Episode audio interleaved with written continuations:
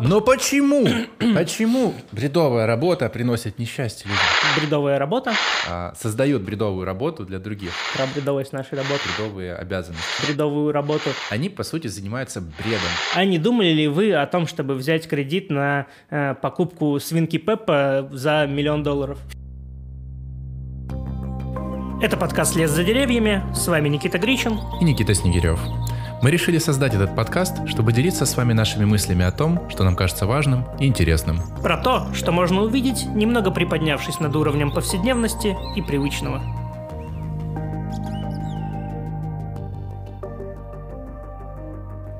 Здравствуйте, дорогие друзья. А, сегодня мы хотели бы начать с э, игровой ситуации, попросить вас представить, что вот вы находитесь на своем рабочем месте.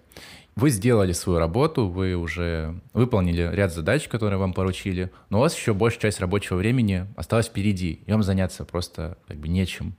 И приходилось ли вам в данной ситуации имитировать, что вы заняты? Ну, вы чувствуете, что вы под наблюдением, что за вами смотрят, и вы, грубо говоря, притворствуете просто, делаете, э, делаете вид, что заняты.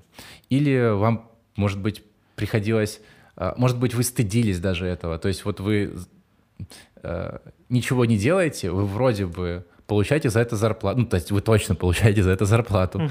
а, но, но при этом у вас чувство стыда, что вы вот как воруете чужое время, а у вас его купили, и вы вот его как бы зворуете, вот как бы так. Или бывало такое, что вот вы приходите на новое место работы, и вам всем рассказывают, ну, тебе все рассказывают о том, что здесь все занимаются очень важным делом, все вечно заняты, спрашивают, готов ли ты вообще включиться в такую серьезную масштабную работу. Э, ты отрабатываешь там первые две недели, э, смотришь по сторонам и понимаешь, там твой коллега Василий э, преимущественно весь день смотрит там ролики на YouTube, да, ты добавляешь нового, нового коллегу в друзья, в каких-нибудь, ну, в какой-нибудь соцсети, например, ВКонтакте, а потом заходишь в приложение ВКонтакте в раздел «Игры», Э, а там помимо как бы как Play Market просто набора игр, да, которые можно скачать, есть еще уведомления от твоих друзей, и понимаешь, что у этого коллеги Василия там 568 уровень в игре, мегабомберы э, и так далее, и понимаешь, что, ну, э, возможно, много времени как бы на работе он проводит не за отчетом или чем-то еще, а просто в мегабомберах. А, а если вы работаете в сфере услуг, например, и работаете с людьми, то как бы вы, например, не, насколько бы у вас не было подавленное, грустное, расстроенное настроение, вы не всегда же приходите ну, в хорошем расположении духа на работу, а, вы как бы обязаны, вас заставляют всегда быть с улыбкой, всегда а, делать вид, что вы счастливы э, на этой работе, что вы ее любите. Да, чего стоят только эти мотивационные письма и сопроводительные, да, когда угу. вы а, ну, устраиваетесь на работу, у вас условно там 20 вариантов, да, куда вы можете пойти, и вы должны написать так это сообщение, ну, так это письмо, да, что вы прям душу и, и, и сердце готовы отдать этой работе, что это как бы, это ваше призвание, это место, в котором вы готовы э, существовать все свое время, идентифицировать себя с ним. То есть это как, как будто бы вы не только продаете свое время, ну как бы и, и душу, и, и вообще всю свою жизнь как бы отдаете, и это кажется, ну мне кажется, это несколько ненормальной ситуацией такой травматической даже, я бы сказал. Угу. Вот на самом деле интересно, сколько из вас сейчас смогли себя проассоциировать, да, с чем мы говорим? Да, при этом еще один момент. Мы проводили опрос, перед, перед подкастом, и мы задавали а, его в такой форме, приносит ли ваша работа хоть какую-либо пользу миру. Угу. И, а, как правило, ну, я, я бы лично сам грустил, если бы моя работа не приносила пользы никакой ни мне, ни другим. Ну, то есть ну, страдал бы просто. И, возможно, вы тоже испытываете ну, какие-то подавленные чувства, если у вас работа, если ваша работа не приносит никакой пользы миру. Угу. И, вот может по результатам быть, опроса, по результатам опроса, насколько я если я правильно помню, получилось, что 70% э, наших как бы слушателей, да, э, это люди, которым посчастливилось э, ответить «да», про наличие хоть какой-то пользы, да, и смысла в этой mm-hmm. работе.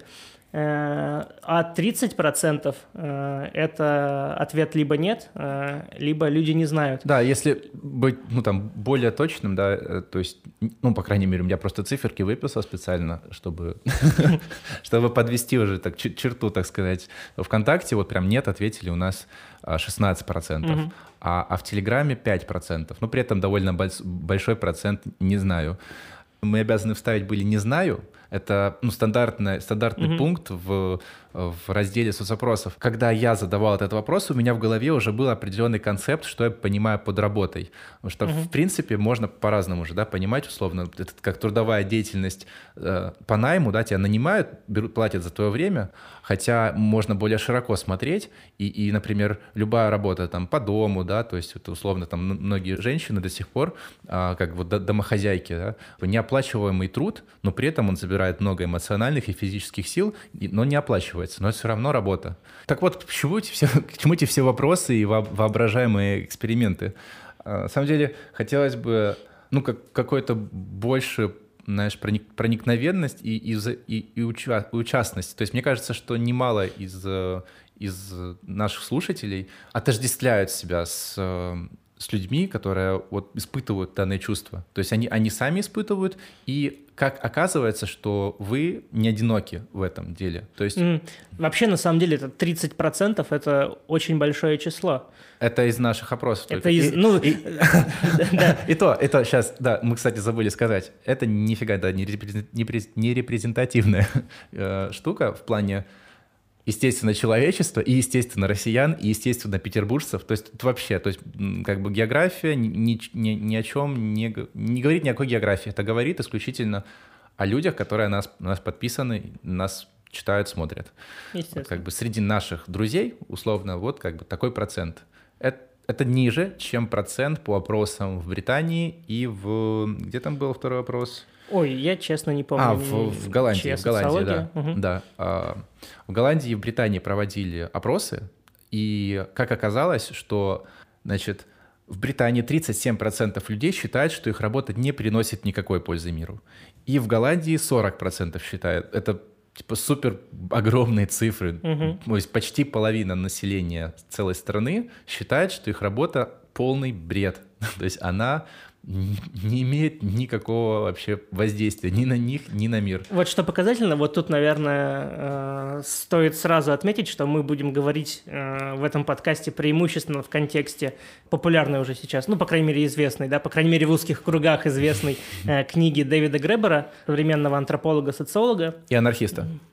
Ну, если это важное замечание. Это очень важное замечание, на самом деле, потому что его анархические нотки прям пронизывают всю книгу, и он не является идеологически нейтральным. То есть он прям прямо заявляет, что я имею оценочное суждение, что я считаю, что это плохо, и я считаю, что моя книга — это будет стрела, которая поразит само сердце капитализма. Ну, если быть до конца честным, да, то это не просто анархист, это левый анархист. Это, да, да, да. Это важное уточнение, потому что анархисты бывают очень разные. Э, вот, так к чему это я? А, э, и, собственно, весь дискурс на тему бредовой работы, ее распространение начал он э, в своей статье под названием «Bullshit Job», угу. в переводе, ну, лайтовый подходящий вариант «бредовая работа». Он впервые начал поднимать тему еще там в каком, по-моему, в 13 13 кажется, да. да, году вышла статья. Маленькая статья, причем случайным образом появившаяся. И в семнадцатом году уже после популярности статьи э, написал полноценную книгу, где развил свои мысли. И вот буквально в двадцатом году книга была переведена на русский, так что, если что, ссылки будут, наверное, в описании, можете все ознакомиться. Э, если Не будет, будет интересно... ссылок в описании, покупайте книги, потому что надо поддерживать авторов. Не скачивайте, покупайте в книжных, как мы. Ладно. Я против копирайта. Мы, мы, мы пираты, но мы все-таки поддерживаем своих, поэтому... А, да, так вот, да. Э, что интересно в контексте распространенности такой проблемы, да, как э, бредовая работа, сам автор э, в 2013 году, когда описывал феномен распространения, появления популяр... ну не популярности, а широкой, широкой распространенности э, бредовой, феномена бредовой работы, самыми его смелыми такими предпос... э, самыми смелыми Пред- его предположениями? предположениями, да, было, что, ну, это процентов 10-15 э, всей работы, как бы, да, э, Помыслить в современных немного. э, развитых странах.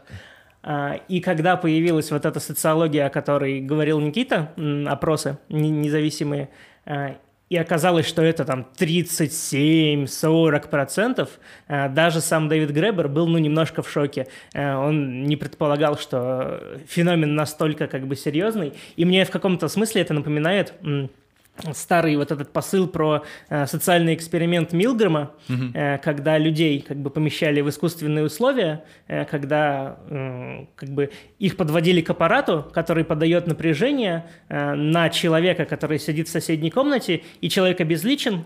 В тебе все говорят, что это как бы просто эксперимент. Человек подписывал как бы с нами договор, э, он готов к тому, что будет происходить. Э, Вот на этом аппарате есть какой-то диапазон напряжения, который вы можете э, послать на его тело и проверялось, насколько далеко люди зайдут, то есть как много напряжения они осмелятся в таких обезличенных условиях подать на человека.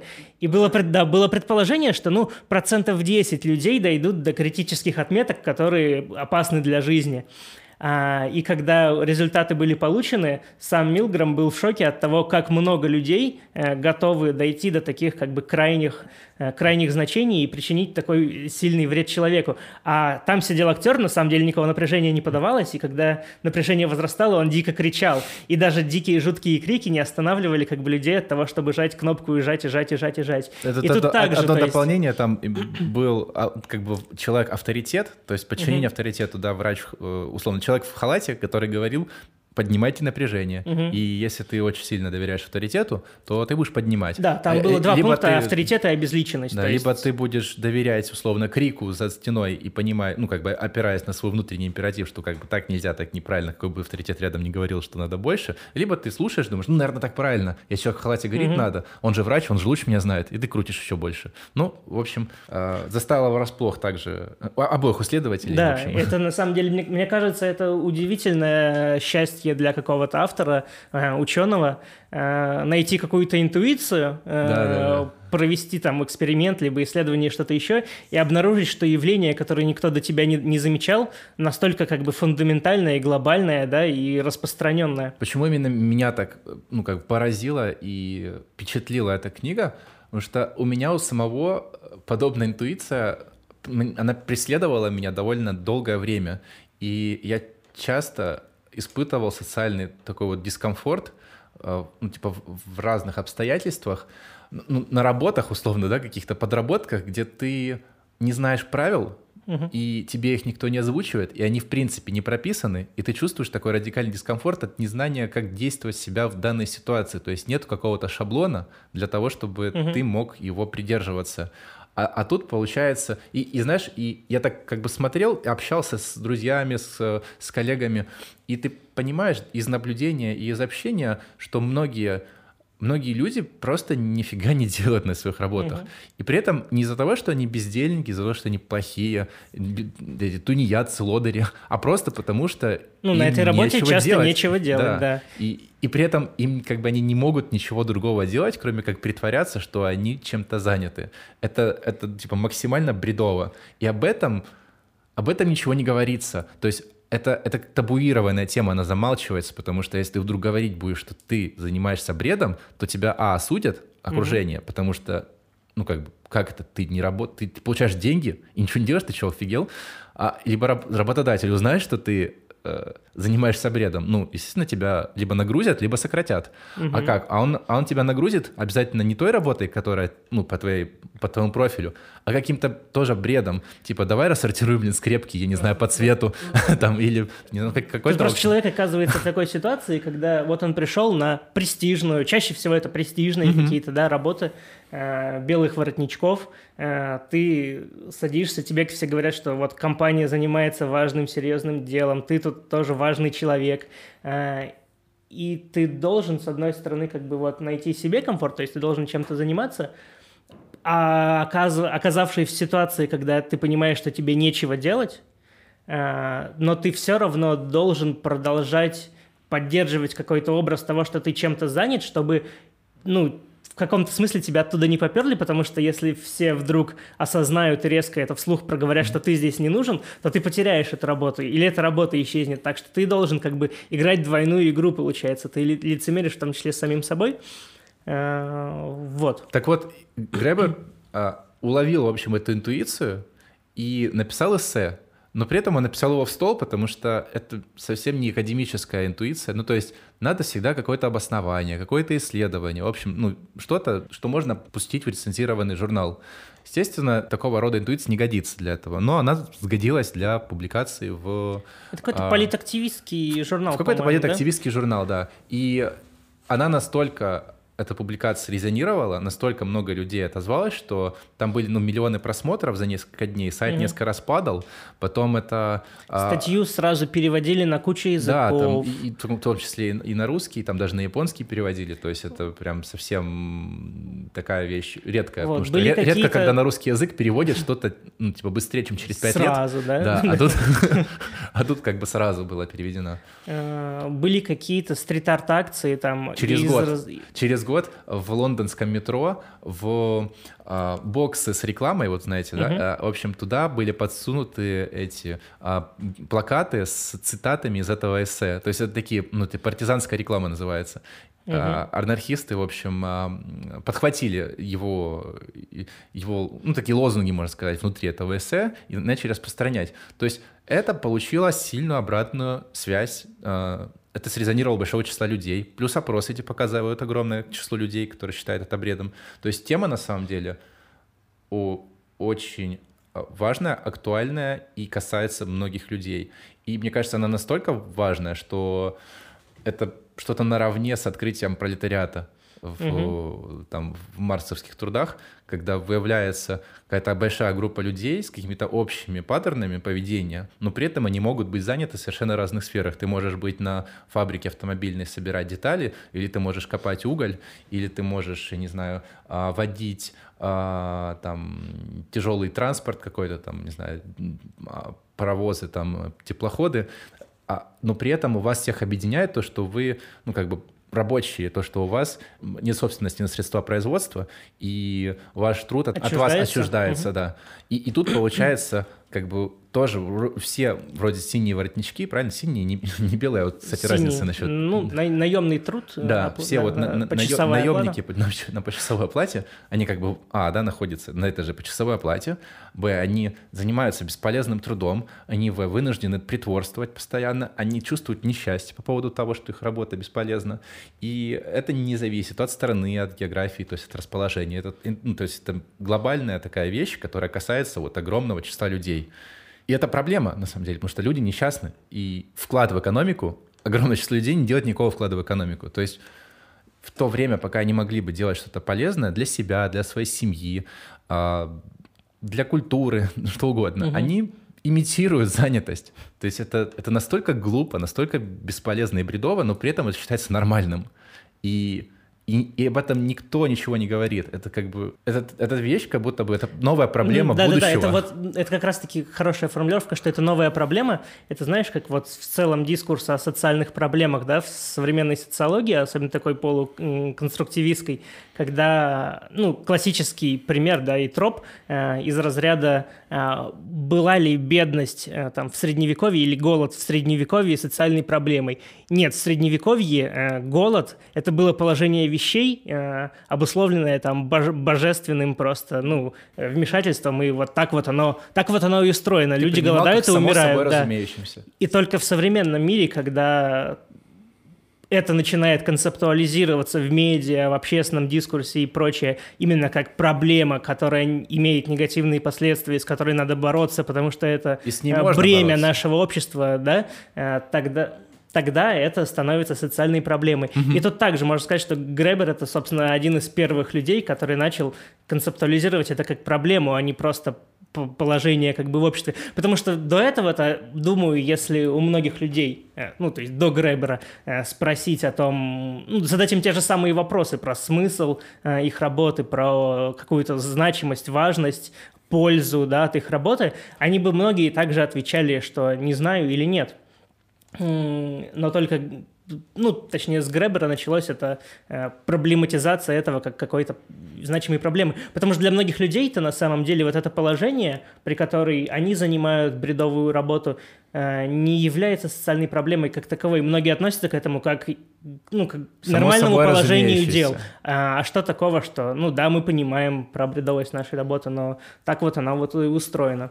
И, и что самое, ну, как мне кажется, а, занимательно в этом всем, что когда ну, человек думает о том, что это не является проблемой, мне кажется, не, не все до конца осознают распространен, распространенность этого феномена.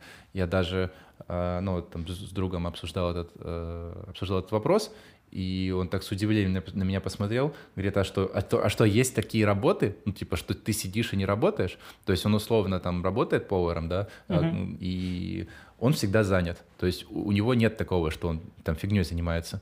Бывает, конечно, да, между заказами там можно посидеть, там полистать э, типа соцсеть, uh-huh. но, но это как бы такие случаи нечастые. А тут вот ты как бы условно сидишь в офисе практически целый день и у тебя нет, у тебя нечем заняться. То есть вот. рабочий день мог бы быть короче, у тебя могло бы быть меньше рабочих дней, но каким-то образом так считается в современном обществе, что ты должен работать 8 часов в день, 5 дней в неделю. И... Да, это вот, знаешь, та самая отсылка к Кейнсу, с которой, да. собственно, начинает Гребер, что в статье, что уже в книге. Э, это воззрение экономические, да, Кейнса э, о том, что, ну, писал он где-то в прошлом веке, да, и, по его мнению, к современному для нас моменту э, производственные как бы силы, э, экономика вообще институты экономические разовьются э, и достигнут такого как бы этапа развития, что человеку в принципе не нужно будет проводить там 10, 9, 8, 6, 7, 5, 4, 3, 2, 1, полетели. Столько часов, не нужно будет проводить столько часов на работе, достаточно будет, допустим, там четырехчасового рабочего дня, там, возможно, трехдневного да, за неделю. Э, и этого хватит, чтобы поддерживать современный уровень как бы, потребления. Угу. Прошел век, э, мы смотрим как бы в окно и понимаем, что нет, вот будильник прозвенел, а сегодня пятница, и надо идти работать свои 8 часов. Э, и это хорошо, если 8. Но что интересно, Кейнс был прав во всех предпосылках – но оказался неправ в выводах, потому что действительно, ну, современное, как бы там, современное экономическое развитие в большинстве особенно развитых стран действительно позволяет э, людям работать э, там по 4 часа э, в день, но подвох в том, что при том же уровне потребления, который был на момент, когда Кейнс об этом писал. Угу. Но люди, видимо, предпочли как бы ну, немножко видоизменить свое потребление так, чтобы обосновывать необходимость работать по-прежнему 8 часов. Да, там Гребер говорит о такой сделке, то есть между как бы капиталистами и наемными работниками, что у тебя есть уровень потребления твой, да, определенный, и есть твоя занятость, ну, типа то время, которое ты продаешь. Если ты хочешь его поддерживать, либо ну, максимизировать, то ты должен принимать правила игры относительно вот этого, ну, как бы рабочего времени. Иначе ты не сможешь поддерживать этот уровень потребления.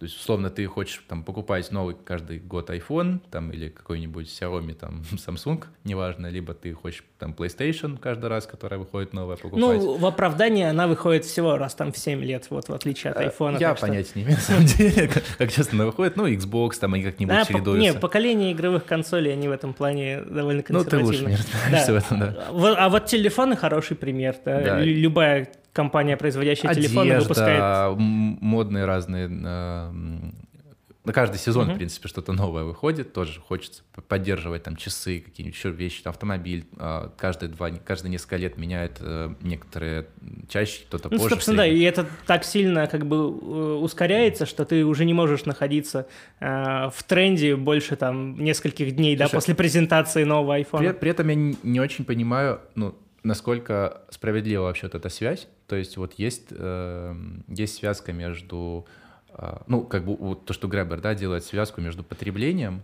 и рабочим временем. А можно ли, можно ли сохранять тот уровень потребления или даже его увеличивать, продолжать, но при этом не увеличивая рабочее время? То есть он вроде бы не говорит об этом, но, но кажется, что это бы работало все равно. То есть здесь как будто это такая, как обманка эта сделка. То есть тебе говорят, что если ты хочешь потреблять, тебе угу. нужно больше работать. Но при этом ты можешь и не работать больше, но также потреблять. В этом. Ну смотри, ты сейчас все равно как бы э, продолжаешь рассуждать, ну вслед за ним в рамках чисто экономического дискурса, да? Но сам мы, Гребер... за него, мы за него да, выйдем еще. Да, Я но просто... сам Гребер как раз-таки вторым шагом э, и говорит о том, что поскольку экономические отношения позволили бы нам сделать то, что описывал Кейнс, угу. но этого не происходит, то здесь как раз-таки ну, вмешивается в широком очень, в очень широком смысле политическое. Это политическое решение, угу. это какое-то там восходящее, может быть, еще к религиозным каким-то воззрениям, э, положение аксиоматика, представления и ценности, которые как бы заставляют нас и в экономической сфере вести себя вот таким определенным образом. Ну да, перенимать данное положение дел как э, само собой разумеющееся, нормальное и не требующее никаких правок. Собственно, мы уже много раз упомянули как бы и термин бредовая работа угу. и что-то э, рассуждали, э, и я думаю самое время э, обозначить, о чем идет речь, угу. э, что вообще понимается так, такое под бредовой работой. Э, я сейчас не воспроизведу прям точное-точное определение, э, но если так своими словами, то он понимает под бредовой работой Гребер. Э, Гребер, да. Настолько бессмысленную, вредную работу, что даже сам человек, который ее исполняет, э, не может самому себе э, оправдать и факт ее существования. Mm-hmm. То есть настолько а, она бессмысленная даже в глазах самого э, человека, который эту работу выполняет, что даже для него она не имеет никакого смысла. Даже для самого этого человека эта работа бред. Да, при этом, ну, как бы это, это оплачиваемая форма занятости. И, и и еще согласно ее условий ты должен притворяться. То есть это как бы тоже важный момент. Да, да, да, да, важный момент, что человек, который включен в бредовую работу, одновременно включен в такой в политический союз, э, заставляющий его оправдывать э, существование этой работы. Да. То есть ты, ты как бы не можешь, э, работая на этой работе, публично, либо ну, в частном порядке никто не, не отследит, но, по крайней мере, публично заявлять, что это бредовая работа, тебе надо притворяться, что она важна, что она нужна, и, в общем, ты а, в целом а, делаешь существенный вклад в какое-то общее дело. Вот, и мне интересно, вот даже, ну, если вы в частностях или в чем-то в целом э, узнали в такой работе свою работу, мне интересно, сравнитесь ли вы, э, я, к сожалению, очень плохо запоминаю имена, э, но с одним дядечкой, э, чиновником, как бы служащим государственным, э, кажется, из Испании, который на каком-то этапе, когда на его работе произошли какие-то структурные изменения, и ряд функций, которые он выполняет, немножко сместился, изменился, а, и он осознал себя в состоянии, когда от работы он уже не получает никакого удовольствия, и ему настолько плохо на этой работе, а, что он обращается к психотерапевт, психотерапевту, а, и они в ходе практики с ним решают, что если ему так плохо на работе, то пускай он попробует периодически на нее не выходить, Э, и посмотреть, как он будет как бы себя чувствовать. Э, человек воспользовался советом, понял, что ему очень хорошо не, не притворяться, больше не ходить на эту работу, э, увлекся там трудами Спиноза, начал что-то исследовать, читать про труды философа, и на каком-то этапе он так сильно как бы заигрался в это, да, что попросту перестал ходить на, на работу совсем. А, и не появлялся и на так, работе. И так было на работе лет. 10, по-моему, 10 лет он не появлялся на работе ни, ни разу. и счастливо. Да. И самое парадоксальное, нет, второе по парадоксальности, что никто не замечал его отсутствие на работе 10 лет. И Настолько третье. это был бред. И третье по парадоксальности. А, не, а, нет, как раз таки, а первое по парадоксальности, почему а, я то на второе место отодвинул, да. Я, я что-то упустил. То, что узнали выявили то, что человек уже 10 лет не появляется на своей бредовой работе, только в момент, когда э, местный какой-то политик там из э, там, государственного управления, городского управления, еще откуда-то, да, я не знаю подробностей, да, он решил дать этому человеку какую-то награду, какой-то орден или еще что-то, короче, какой-то значок, в общем, э, заслуги. за заслуги на работе, да? да. И только в момент, когда ему решили вручить этот орден, пошли его искать и обнаружили, что его нет, причем нет уже 10 лет. Э, вот, что в этом примере примечательно, это как бы, ну, человек работал в государственном секторе, да, э, и я думаю, в России э, люди, которые так или иначе сталкивались с госсектором, возможно, в нем работали, э, допустим, там, либо врачами в госполиклиниках, либо там в библиотеках, еще где-то, э, ну, на себе могут сталкиваться с тем, э, насколько их работа бредовая. Ну, в частности, у меня девушка работает в библиотеке, и я очень часто слышу истории, например, про то, что их просят уже вот после там, ограничений, снятия ограничений карантинных, да, чтобы у них было там по 100 посетителей в день, а, в библиотеку не ходят 100 людей в день, туда mm-hmm. ходят три бабушки и еще так, странный ну, контингент ну, сумасшедших. Еще, да? Студенты еще ходят иногда. А, ну, студенты ходят там в какие-то научные библиотеки при университетах mm-hmm. или какие-то модные хипстерские библиотеки, да? Вообще это не а, там. Но в большинстве, в большинстве библиотек это три бабушки, пару сумасшедших mm-hmm. и прочее. И тебе нужно из этих трех бабушек и двух сумасшедших нарисовать еще 100 людей, чтобы этот отчет пошел наверх, э, чтобы показать, что есть, библиотека выполняет очень важную то есть, функцию. То есть прям рисуют такие отчеты? Э, большинство этих отчетов нарисованы. Mm. Многие библиотеки сами, ну, они, у них есть какие-то KPI, по которым оценивается и функциональность, mm-hmm. например, там количество новых читателей там каждый месяц но нет новых читателей каждый месяц. Фига. Может быть, на Литрес там появляются новые читатели, может быть, в, в библиотеке Герцена появляются новые читатели, но в большинстве районных как бы библиотек mm-hmm. они, им неоткуда появиться. Mm. Ну, сумасшедшие не так часто появляются. Хватит говорить про сумасшедших. Нет, я про, я про сумасшедших в прямом смысле. И большинство карточек э, в библиотеках это как бы карточки, ну, несуществующих в этом мире людей. Ну, понятно, фикция, в общем. И самое интересное, что и эти KPI выполняются для э, таких же фиктивных вещей. Как бы, э, библиотеки должны проводить кучу мероприятий. Э, и эти мероприятия проводятся. На них даже сидит коллега-библиотекарь. В общем, с бредовой работой в российском госсекторе знакомы все. Тут ни для кого ну, никакое не открытие работа Гребера. Да? Слушай, Но а... что интересно, и вот тут сейчас можешь угу. перехватить,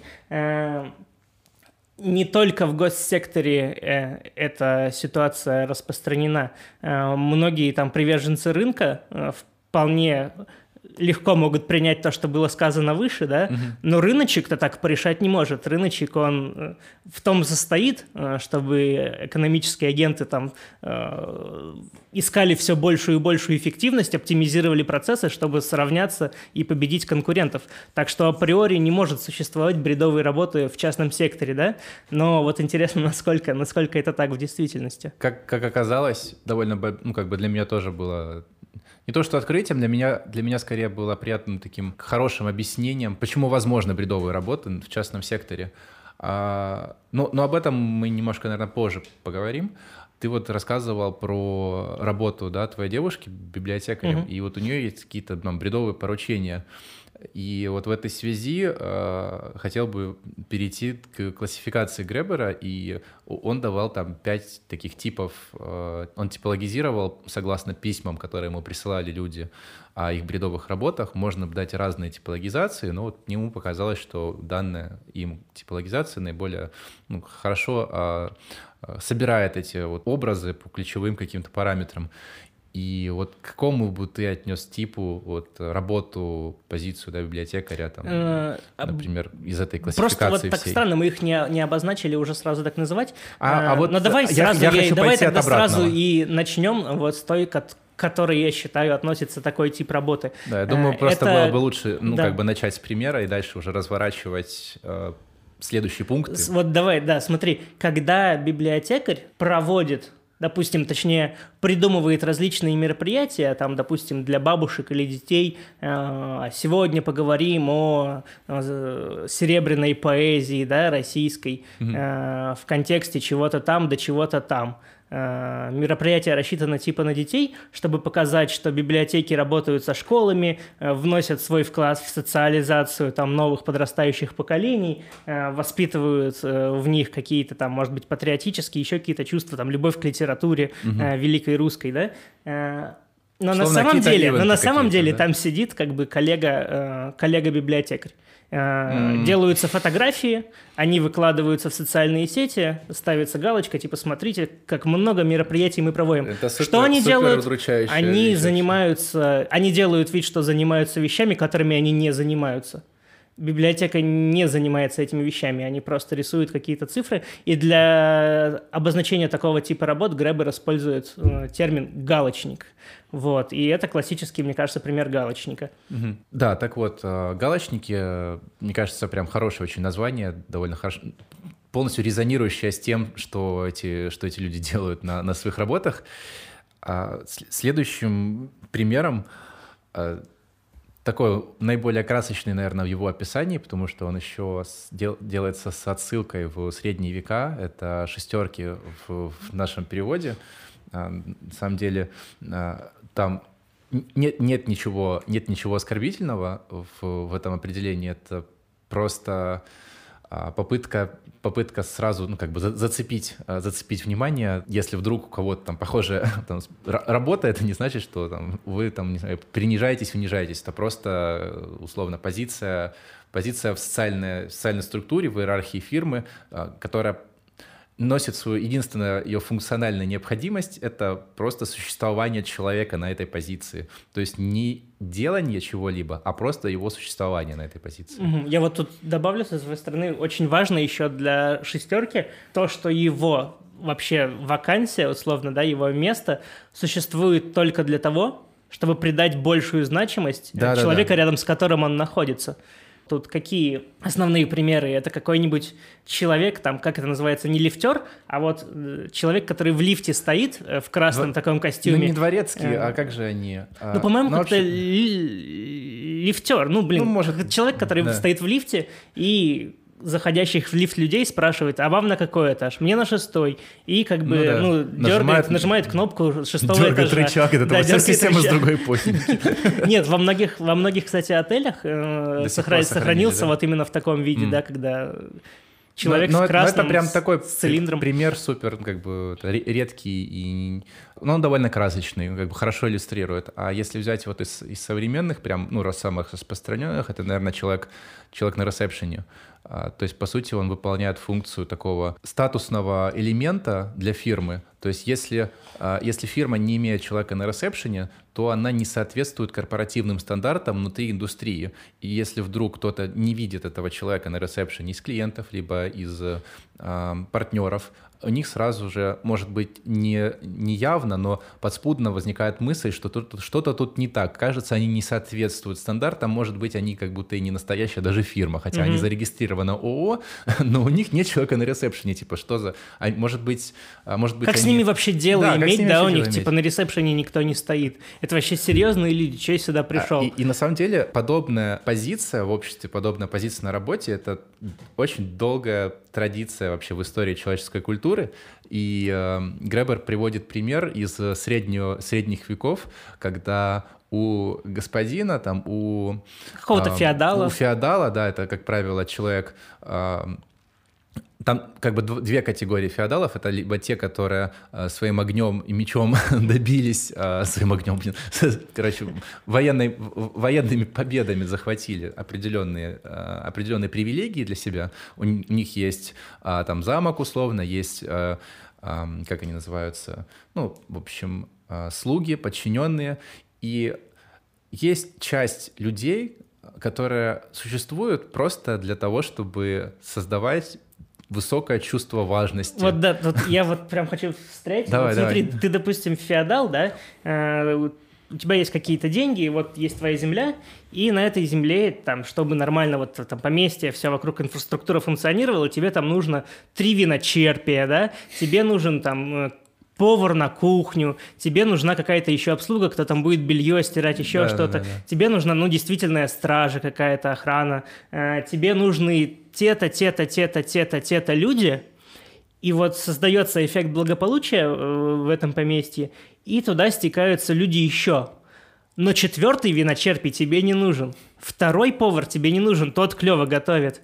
И ты понимаешь, что у тебя вокруг скапливается большая масса какого-то э, населения, которые нигде ни в чем, ни в каких экономических процессах не участвуют, и она вот скапливается, и на каком-то этапе она может превратиться в какую-то опасную массу, угрожающую твоему положению. Ты можешь в один день проснуться и увидеть, что вокруг твоего поместья как бы люди с горящими факелами и вилами, да, и они могут пойти на тебя, потому что, ну, э, им положение как бы вот так вот, в такие условия их ну, ставит. Да. И Гребер, и тебе, бы, да, да, вторая да. его интуиция, это как бы, это это он как бы вписывает это, э, э, эту мыслительную операцию в голову феодала. Ну, в принципе, это очень похоже на правду. Да, может и быть. феодалу намного проще взять вот эту вот э, массу людей, да, нигде никак не встроенную, и, допустим, одеть их в клевую форму, дать им какое-нибудь дурацкое задание, типа там считать вороб... воробьев, которые залетают, да, к тебе на участок или еще какие-то Просто дурацкие стоять, поручения. В общем, они, чтобы чувствовали себя какими-то важными, включенными в процесс, но по факту они просто стои... стоят как бы и не угрожают твоему благосостоянию, и при этом увеличивают важность тебя в глазах как бы всех окружающих. Потому что ты можешь позволить себе бессмысленных людей вокруг себя.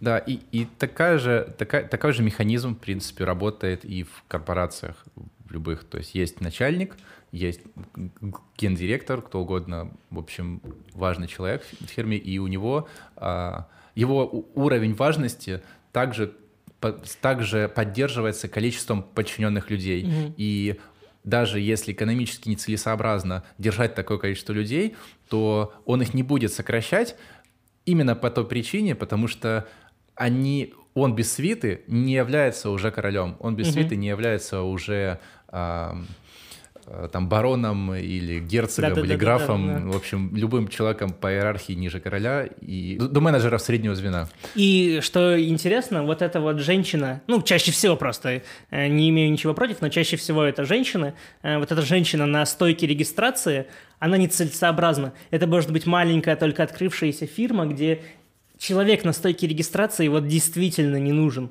потому что там приходят два клиента в день. А, им намного проще было непосредственно созваниваться там с менеджером или со специалистом, который в этой компании им нужен, и, и общаться непосредственно с ним. Этот человек на стойке регистрации действительно только создает э, какое-то э, статусное, статусные очки для компаний, в которых она работает. Э, и с точки зрения чистого рынка это бессмысленно, потому что она там работает официально, мы выплачиваем ей как бы полный оклад, э, мы даем ей там условный ДМС, страховку и все прочее. Э, она очень э, экономически нецелесообразна, но политически очень целесообразна. Она приносит очки как бы статусные для компании. Ну да, причем Гребер называет это как бы политическим элементом. У меня немножко корежит в плане этого а, соотнесения. Ну то есть тут он такой больше, скорее, культурный и, и культурно-психологический, может быть. То есть есть, условно, какая-то потребность человека э, распространять там, свою власть, э, поддерживать свой, свое тщеславие, там, не знаю, ну, в общем, какие-то моменты, связанные с удовлетворением собственных каких-то психологических там проблем, потребностей э, и прочего. И, и вот, как бы руководствуясь этим, он принимает определенные решения. Они могут быть политическими, но причины тут, мне кажется, психологические и культурные, потому что тоже та же мотивация и, и понимание того, как реализовать свои психологические потребности, берутся из культуры. То есть ты берешь угу. какие-то образцы культурные, да, и их там и, их реализовываешь. Вот, ты, мне кажется, забегаешь чуть-чуть вперед. Да. Э, я бы сначала до обсудил, э, какие типы еще, как бы, да, бредовых работ да. существуют. Я, я на самом деле хотел, хотел тоже, тоже уже к следующему типу переходить. Угу как насчет э, головореза? Головорезы. Мой, да. кстати, любимый тип. Он такой... Потому что он связан с твоей работой, да? Он содержит очень много... Да, он просто содержит очень много поводов для обсуждений. У него куча таких поинтов, которые очень интересны. И не всегда однозначных в плане того, что сложно согласиться со всеми. Прям. И, нельзя сказать, что вот строго так и есть, вот как определяется. Начнешь тогда? А, да, я бы, наверное, начал с ну, такого обобщающего да, определения, что он понимает под головорезами. А, ну, сам Гребер говорит о духовном насилии, это, то есть когда человек тебя а, каким-то образом обманывает, либо эксплуатирует, либо навязывает себя, сразу лучше всего, наверное, идти от примеров. То есть вот есть э, э, там продажники, есть э, люди в колл-центрах, э, какие-нибудь э, рекламщики, пиарщики, вот люди, которые стараются, ну, создать что-то и навязать тебе. Угу. И при этом это тебе чаще всего не нужно. И ты, может, даже вот в продажах, да, там вот все продажи построены на отработке возражений. То есть это как бы вещь, когда ты как бы не хочешь, когда человек не хочет, а, а, а другой, с другой стороны этот, этот работник, да, думает, а как бы мне так предложить, чтобы он захотел, а сейчас как бы его отказ перевернуть так, чтобы его переубедить. Бывает действительно а, как бы выявляются потребности. А бывает так, что человека обманывают просто. Бывает так, что м, происходит манипуляция просто психологическая, навязываются продукты, навешиваются куча всяких обременений, потом человек так, ну, типа, очнулся, такой, блин, типа, что я наделал? Я на эмоциях там понакупал всякой фигни, которая мне не нужна вообще. Или, или меня просто надули, просто развели, повесили какой-то банковский продукт, который, ну, через пробный период, потом какие-то списывают какую-то кучу у меня типа угу, ресурсов. Ипотека под 200%. Ну, это, конечно, из области фантастики, но а, чаще Микрозаймы чаще всего, чаще всего, да, это какие-то супер невыгодные предложения, которые, ну, в отсроченном периоде невыгодные. Сначала на короткий период тебя просто на эмоции берут, условно, а потом ты уже, ну, расхлебываешь, в общем, это все. И, и, и вот как бы это и есть то самое вот духовное насилие, он пишет. И эта работа сопряжена вот с, с агрессией, да, с обманом и манипуляцией, ну, то, что я и обозначил. Вот.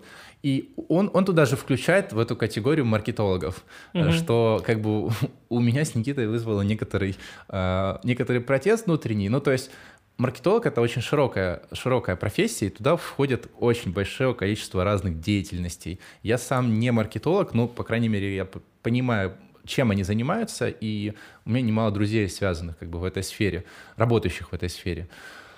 Поэтому э, у меня сразу там поток мыслей по этот, угу. на этот счет э, родился. Давай, да, Никита, ты хочешь, да, ты давай хочешь я тут включусь. сказать? Я сначала издалека, вот к началу вернусь. Э, мне кажется, важный момент э, еще, который э, нужно сказать, что вообще, в принципе, работа такого типа, как головорезы, э, построена на логике... Э, наличие таких же головорезов у соседних, как бы, у конкурентов. Угу. Это как армия, то есть, знаешь, э, государство вынуждено существовать в ситуации, когда должно поддерживать регулярную там какую-то контрактную, неконтрактную, это уже в частности армию, потому что все соседние государства тоже имеют армию. Э, нам хорошо бы иметь ядерное оружие, потому что еще у нескольких сверхдержав, да, есть ядерное оружие. И как только мы попытаемся убрать по факту бессмысленное количество, огромное количество людей, э, служащих в армии, мы оказываемся в уязвимой ситуации, mm-hmm. потому что конкуренты этого не сделают. Ну, да, да. Э, то есть у них будет преимущество, и армии будут существовать, пока у других государств будут существовать армии, а покуда они существуют у других, они будут существовать у нас. Получается такой зацикленный как бы Пример. круг. Да, да. И вот так же со всякими, например, пиар-агентствами, ну, по мнению Гребера, пиар-агентствами, покуда у конкурентной корпорации есть огромное пиар-агентство, мы не можем позволить себе не поддерживать там маркетинговый отдел, пиар-отдел, потому что мы тогда проиграем, собственно, конкуренцию на рынке. Э, мы не можем убрать там свой колл-центр, который будет звонить э, и навязывать какие-то продукты людям, покуда наши конкуренты звонят и навязывают, они просто украдут наших клиентов. Э, это первый момент. А второе, вот Никита мельком упомянул, про навязывание да, каких-то вещей, которые самому человеку не нужны. И это иногда бывает действительно так вот в лоб, как, допустим, с холодными звонками, угу. когда ты звонишь и говоришь, а не думали ли вы о том, чтобы взять кредит на э, покупку свинки Пеппа за миллион долларов? Э, нет, не думал. А почему не думали? И вот так далее, да, когда мы навязываем. Но иногда это более тонкие механизмы. Это иногда механизмы работы со спросом и, и формированием. Э, допустим, выпуск нового продукта. Об этом продукте еще никто в мире не слышал. Э, и априори на него спроса нет. И мы вынуждены маркетинговыми, пиар, рекламными инструментами сначала этот спрос сформировать, а, а потом уже как бы, ну, посеять его, а потом уже и вот сжать ты, и собирать. Ты описываешь ситуацию, у меня так складывается впечатление, как будто бы это плохо, но это не всегда плохо. Я думаю, ты сам с этим согласен, да, что это не всегда я вот плохо. к этому и веду, что... И а, угу. буквально ты просто привел пример о том, что у нас в рамках самой индустрии создается спрос, а потом армиями пиарщиков, маркетологов создается, а, точнее, создают предложение, а потом угу. создают спрос. И тут как раз, мне кажется, пример с, с теми же автомобилями, там, с телефонами мобильными.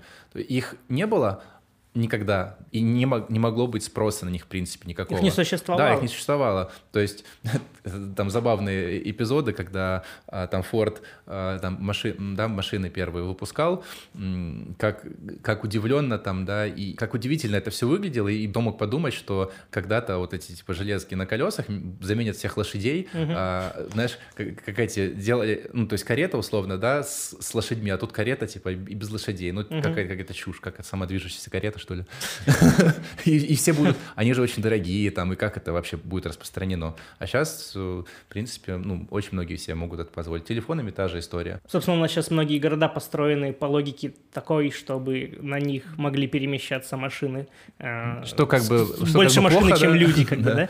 Э, вот, и важный такой момент, возвращаясь именно к этому, Гребер просто постоянно воспроизводит одну и ту же э, интуицию про то, что я считаю, ну, я Дэвид Гребер, я считаю, что если убрать всех пиарщиков, всех работников сферы консалтинга, всех маркетологов и гуру маркетинга, то мир э, не то, что не изменится, он станет только лучше, да? Хм. Э, но тут, мне кажется, эта интуиция немножко наивная, потому что непонятно, как рыночная капиталистическая система будет существовать, когда из нее исчезнет такой важный э, и существенный, значимый элемент, как реклама. Просто-напросто реклама. станет грустным и, и очень скучным, если не будет рекламы. Я понимаю, есть типа навязчивая, дебильная хреновая реклама, которая постоянно мешает смотреть ролики на ютубчике, но э, когда ты сталкиваешься с действительно клевой, прикольной рекламой, когда ты выходишь, э, не знаю, пример того же Times Square, да, это просто, ну, как бы такой а, образец э, вот этого капиталистического театрального представления, да, на самой улице. Mm-hmm. Ты смотришь просто, и там эти огромные бигборды с уже с движущимися картинками, не просто там надписи, да, а там кино показывают, какие-то светящиеся разные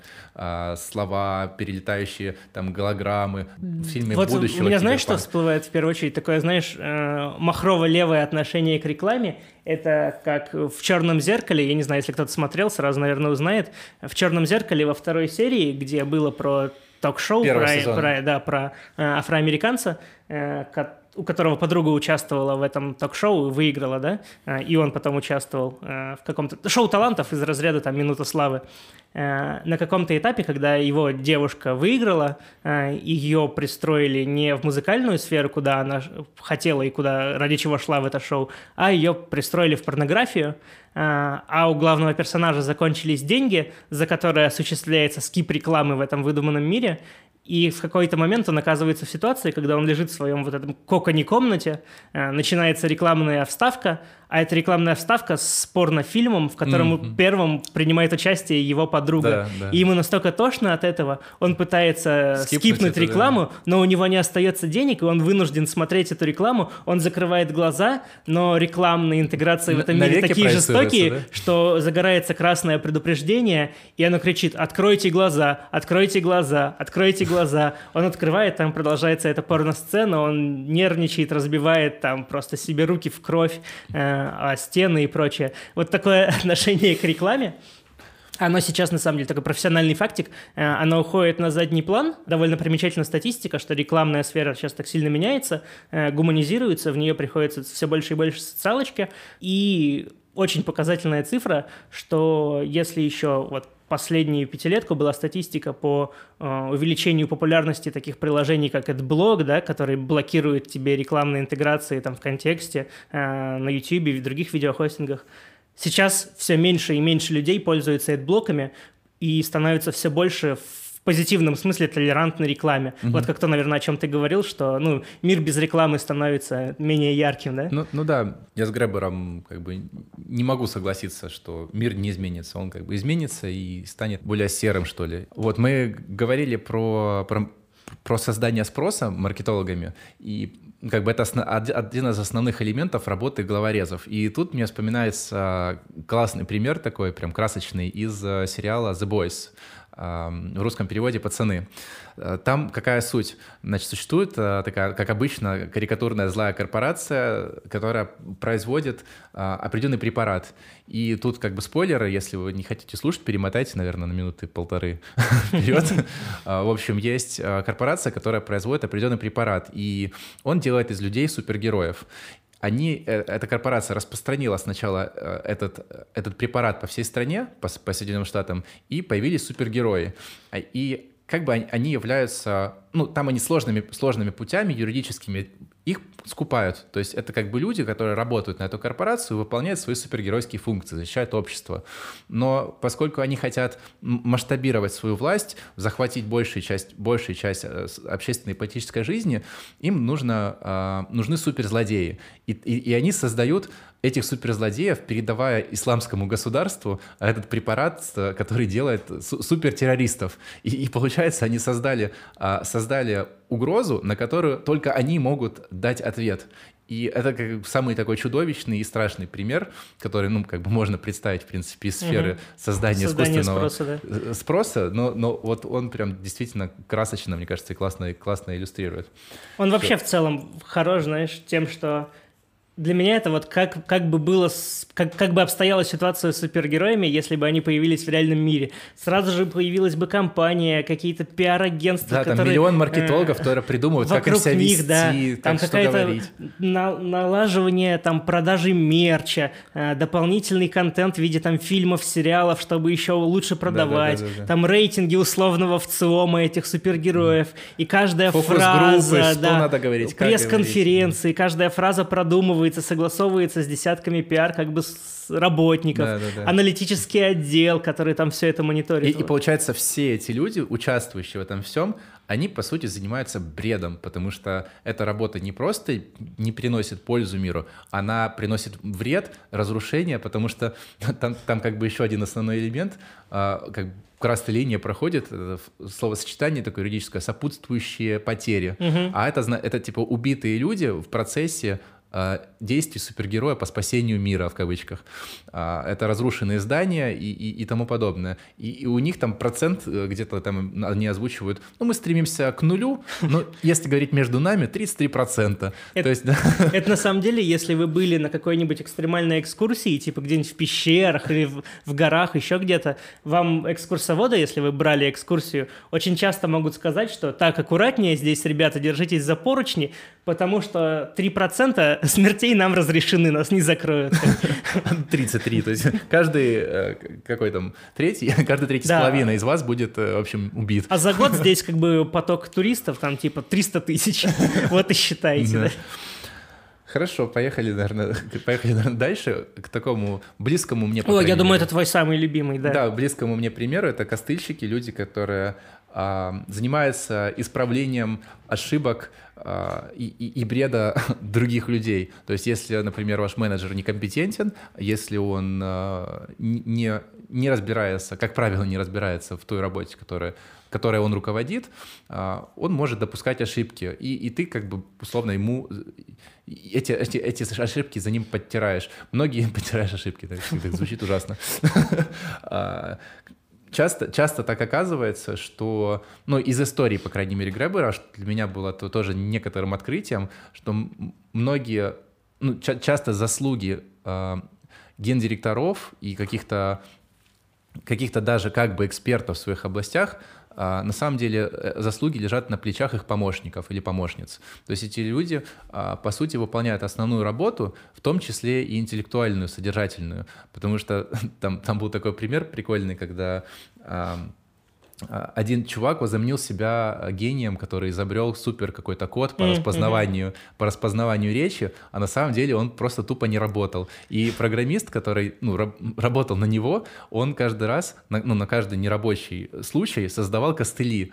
И э, в итоге, ну, то есть из его костылей был, был этот как бы монстр, этот фра- профессор этого mm-hmm. Франкенштейна собран, который кое-как, кое-как работал. Ну, в итоге пришлось как бы это все полностью переписывать, да, чтобы, чтобы это хоть как-то можно было продавать. По сути, это была фикция и махинация полная, и непонятно, то ли он был мошенником, этот его ну, начальник, то ли он действительно был, ну, как бы самым, самомнительным идиотом, который настолько убедил себя в том, что он гениален, что даже не понимал, что это Просто, фигня ну, ему же не, давали какое-то финансирование под все это.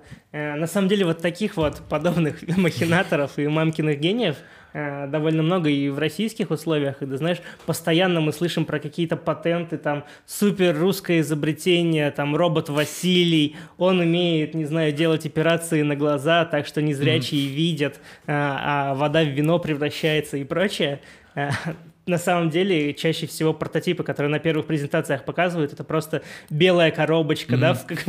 да, абсолютно пустая, там нет ничего. И, и причем же куча народа над этим работает, как бы они заняты в этом, а, а в итоге получается просто это робот, купленный на какой-то ярмарке угу. южнокорейских вот знаете, роботов да, для иногда детских тоже игрушек. по какому-то туристическому району идете, и там какой-то торговец местный там раскидывает какие-то да. игрушку, игрушки по полу, там ползающие солдаты, да, там да, да, да. танцующие роботы-мстители и прочее. Это вот примерно такого же уровня технологии. Да, и часто относятся к этой сфере программисты. Ну вот э, я уже озвучил, да, этот пример.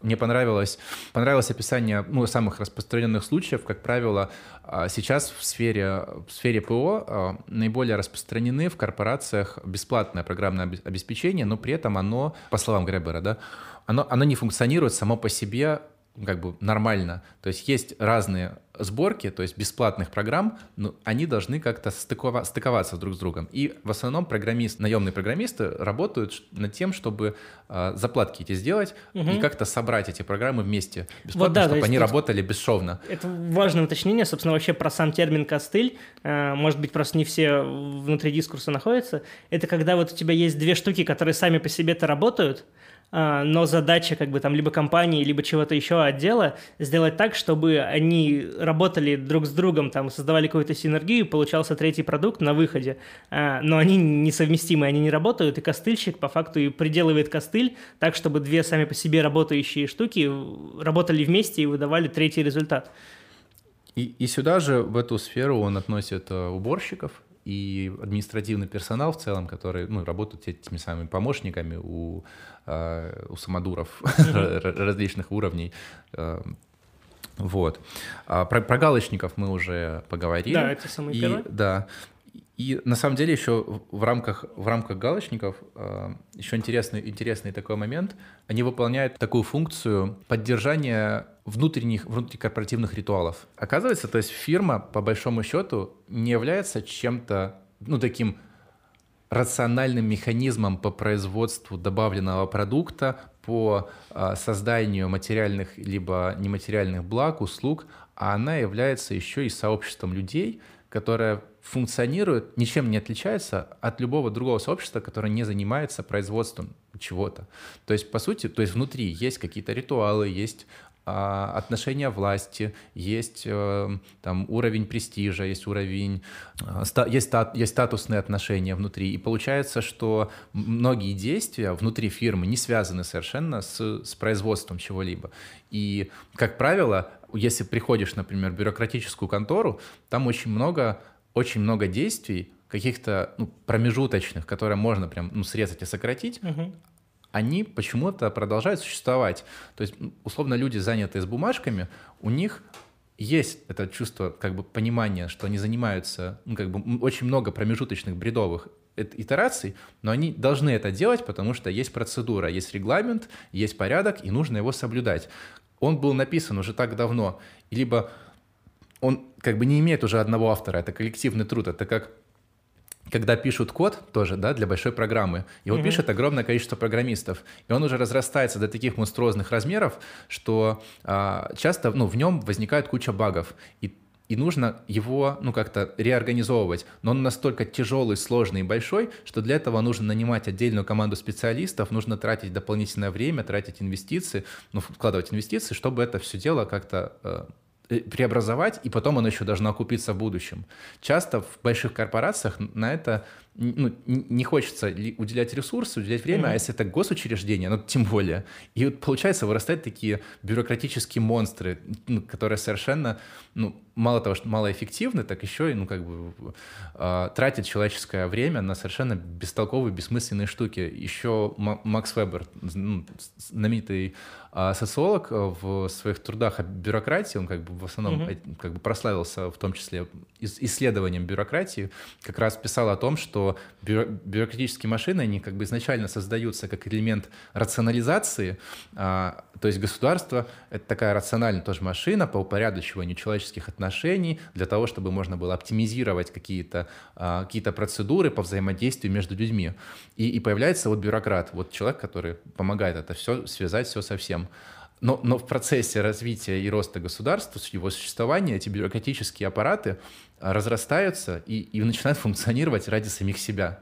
И как mm-hmm. бы замыкаются внутри себя. И вот это вот галоч, галочки, как, как такой, э, как такая метафора э, вот, вот этой работы с бланками. То есть а, а, она как раз вот полностью, а, полностью очень хорошо описывает вот эту бессмысленность ритуалистики внутри корпорации. При этом совершенно, совершенно невозможно, мне кажется, представить, чтобы не было этого внутри компании. Потому что люди сами по себе, ну, как бы остаются людьми. И у них есть множество разных нестыковок, что ли, ну, когнитивных искажений, да, когнитивных искажений, которые ограничивают э, вот это ви видение того, как, э, как могло бы быть там, более рационально, более правильно. Угу. Э, вот мы описали пять разных типов, да, бредовых работ. А мы еще надсмотрщиков э, не описали? А, мы не все еще даже описали, да? Э, давай надсмотрщиков как-то кратко. Ну да, э, мне кажется, на самом деле особо не так много что сказать. Они, мы побочно уже как бы немало их задевали. Это те люди, которые как раз находятся на руководящих позициях. Ну, а... это такие, как правило, даже скорее менеджеры какого-то среднего такого звена. Да, в принципе, ну, на самом деле у него любого. Который, ну, в принципе, да. Которые приходят, и их единственная, самая главная функция – это как бы перераспределять задачи, перераспределять потоки работы. То ну, есть ну, на деле... человек приходит в команду, ему говорят, там, вот твоя команда, там 10 человек, э, такие-то задачи вы решаете, там, давай, распределяй, кто что там будет. Угу. Дели... Такие профессиональные э, делегаторы. Делегиевиторы. Делегиевиторы, да как бы плачевность положения многих людей, оказывающихся на такой должности, э, в том, что вот есть группа экспертов, она прекрасно понимает, чем она занята, что она должна делать, как это делать э, лучше, чем чаще, зачастую лучше, чем человек, который ставится на эту менеджерскую должность. И компания, команда в большинстве случаев могла бы и без него прекрасно с этой mm-hmm. задачей справиться. Да, да, это самое главное.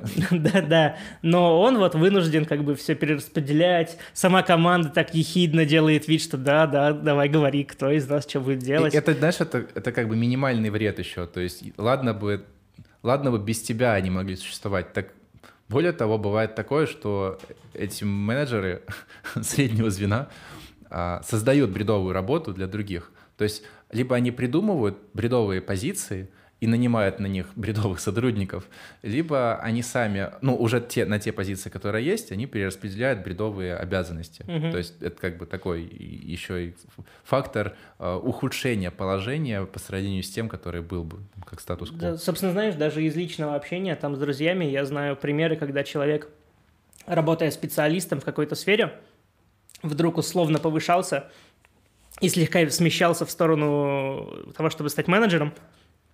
При этом в этой же сфере, э, там, в этом же отделе, но уже менеджером среднего звена, а не специалистом, и у этого человека абсолютно пропадал интерес к, к происходящему. Он чувствовал себя виноватым, потому что он знает, как иногда, допустим, вкалывают сами специалисты, как много они делают да, э, вещей.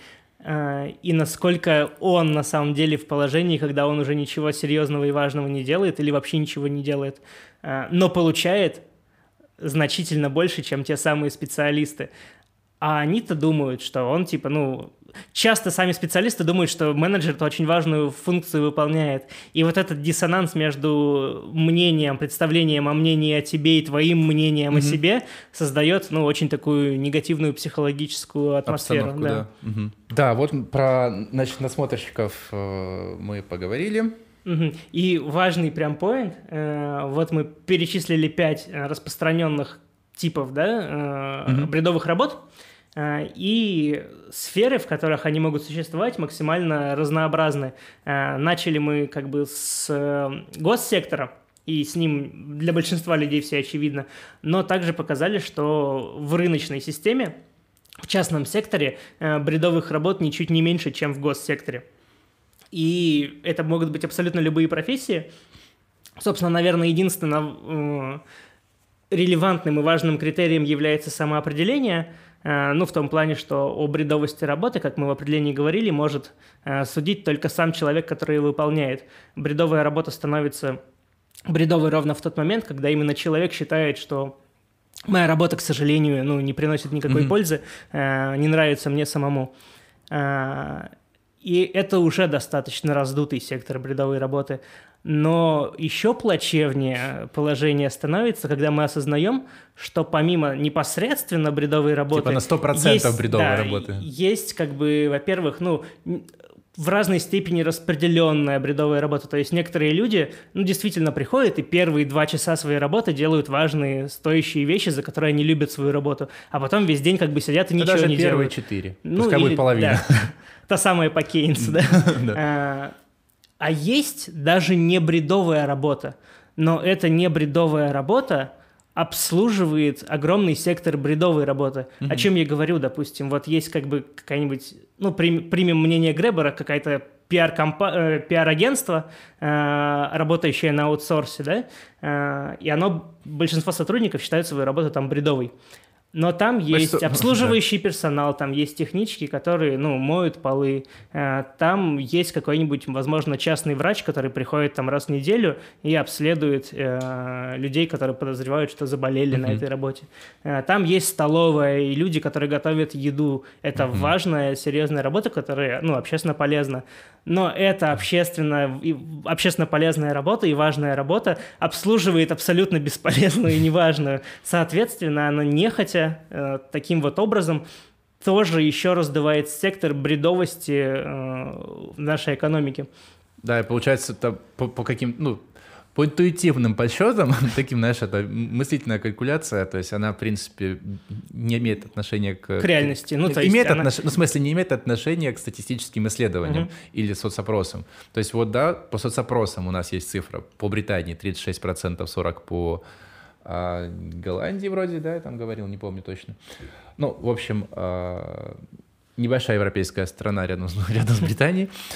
И получается, к ним, если еще добавить, это как бы полностью бредовое, к ним еще добавить промежуточно бредовые и еще обслуживание этих всех бредовых работ, то я, в принципе, соглашаюсь с цифрой Гребера, что он говорит, как минимум половина людей угу. в, в экономике развитых, в, раз, э, в развитых экономиках заняты бредом.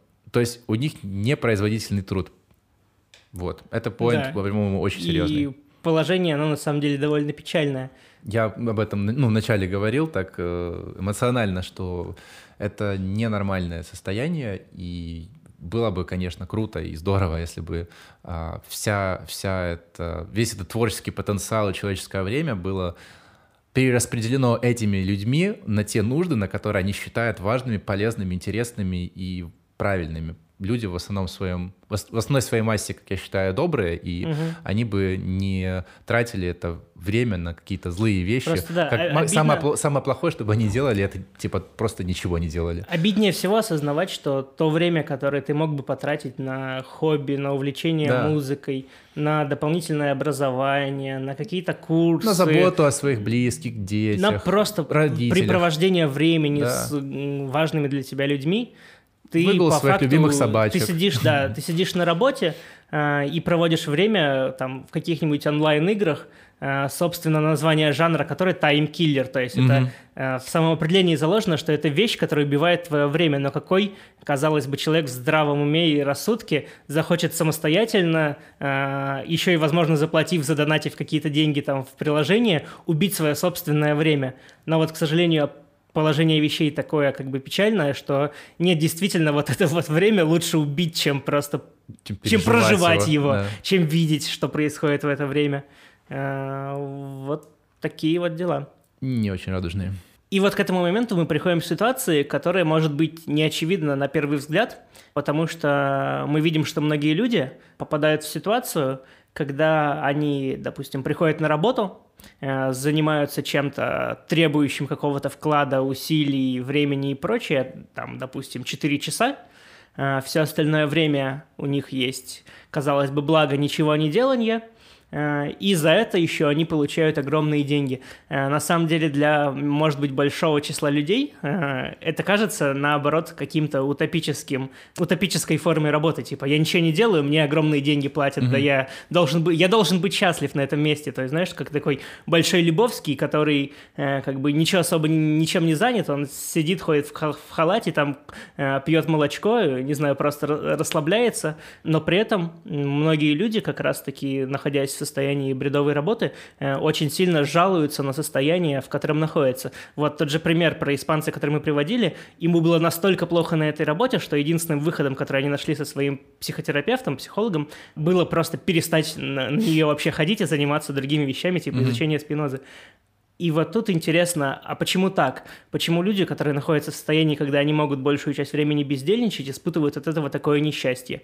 Э, вот тут э, что об этом, да, можешь сказать? На вопрос, почему счастье, а, почему люди несчастны на таких работах, э, Гребер находит довольно нетривиальный ответ, ну, по крайней мере, для меня он был неочевидный, и он настолько настолько лаконичный и красивый, э, что у меня как бы вызывает такой чистый восторг. А, он накопался, э, накопался, он наткнулся на, похоже, на одного из, э, на одного психолога по имени Карл Гросс. Это немецкий психолог в начале, начале, 19, начале 20 века. Он работал, проводил, в общем, исследования, эксперименты на детях ставил. А, он пытался понять происхождение вообще а, человеческой мотивации и, можно сказать, даже счастья в широком смысле слова. Так вот, Карл Гросс ставил, ставил эксперименты э, на младенцах. Например, ребенок э, чему-то обучился, то есть он сначала хаотично двигал, двигал ручками, своими ручками, а, а, а на столе, например, лежали карандаши, и эти карандаши начинают падать там со столика. Угу. А потом ребенок замечает, ну, как бы, что они падают, он повторяет это действие, и они снова падают. И у него как бы складывается А с Б, он понимает, есть причина, есть последствия, и он является этой причиной, mm-hmm. и что есть внешние какие-то карандаши, которые не он, и что они как бы падают, а он их сбивает. Как бы это осознание того, что ты являешься причиной, оно вызывает чистый восторг, и ребенок начинает смеяться, хохотать и веселиться. Я думаю, многие, у кого есть дети, знают этот, этот, момент, когда ребенок вроде какой-то фигню занимается, ну там что-то что mm-hmm. ломаешь, и, и ему весело, ему прикольно, потому что он является причиной, он это осознает. Собственно, Собственно, кто-то, может быть, уже ну, в своей реальности это замечал, кто-то, может быть, просто видел там в фильмах, сериалах, э, когда на детских как бы этих кроватках сверху подвешивают да, такую да, да, штуку, которая крутится, я не знаю, как это точно называется. Ну, там погремушки. Погремушки, да, там в виде ракет, планет, еще чего-то, каких-то угу. транспортных средств. Э, и, казалось бы, ну просто яркая штука, mm-hmm. ребенок по ней стукает и смеется, потому что ха-ха-ха, блестюльки ага. двигаются. Но на самом деле причина довольно глубокая, и эта штука безумно полезная в формировании вообще личности, mm-hmm. потому что, ну, ребенок раз ударил ладошкой по этой, mm-hmm. по этой погремушке, она закрутилась, он второй раз ударил, третий, и он замечает, что каждый раз, когда он бьет по погремушке, она начинает не хаотично двигаться, mm-hmm. а двигаться по кругу и издавать да. какой-то звук. И ребенок в этот момент начинает ну, смеяться, еще что-то улыбаться, именно потому что приходит, ну, не осознание mm-hmm. уже в таком в осознанном взрослом смысле, но да, в каком-то смысле осознание того, что это вот именно из-за моего существования и из-за моего такого вот действия происходит что-то во внешнем мире. Э, и это действительно ну, вызывает такой восторг э, не только в, в ребенке, но и всю последующую его жизнь, когда он так манипулирует реальностью и понимает, что он причина изменения ее, он получает истинный восторг. И, и у меня, э, я, конечно, не обращался сам к трудам Гросса, и это в пересказе, естественно, Гребера, а, поэтому непонятны как бы психологические механизмы и, и как, это, как это работает, и как это устроено, но вот экспериментальным путем данный, данный факт вот установлен. И последователи, ну все его последователи проводили разных, разного рода эксперименты, которые лишь подтверждали ну, данный тезис, что а, человек а, испытывает счастье, если он является причиной изменений во внешнем мире. И вот тут же сразу мы как бы переходим к работе, да, это какая-то осмысленная деятельность человека, плюс за которую, да, ему еще и платят. И вот если работа, которую он выполняет, она оказывает воздействие на мир, То есть вот да, в вопросах был какой вопрос? А приносит ли хоть какую-то пользу миру? То есть, возде... если пере... перефразировать, да, воздействует ли как-то ваша работа на этот мир? Потому что она может как быть как бы вредной, с одной стороны, да, воздействие, а может быть бесполезной. И вот как бы в основном о бесполезности работы. Если она вообще, если вы не являетесь причиной ничего, если вы ничего не меняете, то вы несчастны. Это по крайней мере, я, я не знаю, может быть, кто-то там заочно не согласится с этим тезисом, может быть, там можно как-то с этим спорить. По крайней мере, у себя внутри я не нахожу э, противоречия. Я полностью согласен. Мне кажется, это э, такой магический научный рычаг, который объясняет э, очень угу. многое. Э, то есть ты буквально одной фразой можешь... Э, Одно развлечение такое, да? Да, одним развлечением можешь сразу же внести э, ясность и понимание того, как работает очень много, очень много разных ситуаций, как, как происходит э, формирование удовлетворенности от деятельности, либо наоборот такого э, депрессивного состояния, подавленного. Потому что если ты не работаешь, если ты ничего не делаешь, ты несчастен.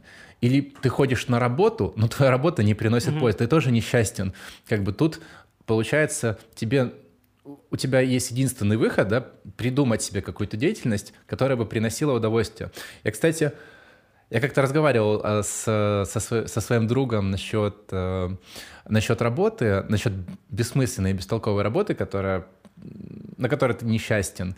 И мне друг сказал, что психотерапевт э, рекомендует, если у тебя бредовая работа, ну, как бы он не говорит так бредовая, ну, он, он именно о ней говорит, mm-hmm. нужно, нужно иметь хобби обязательно, иначе ты сойдешь, условно, с ума. То есть тебе нужно заниматься чем-то, что ты любишь, да, и, ну, я тоже как бы трансформирую его слова уже, что-то, что приносит пользу, что делает тебя причиной. И тогда это компенсирует бессмысленность твоей работы uh-huh. в, твоей, в твоей реальной жизни.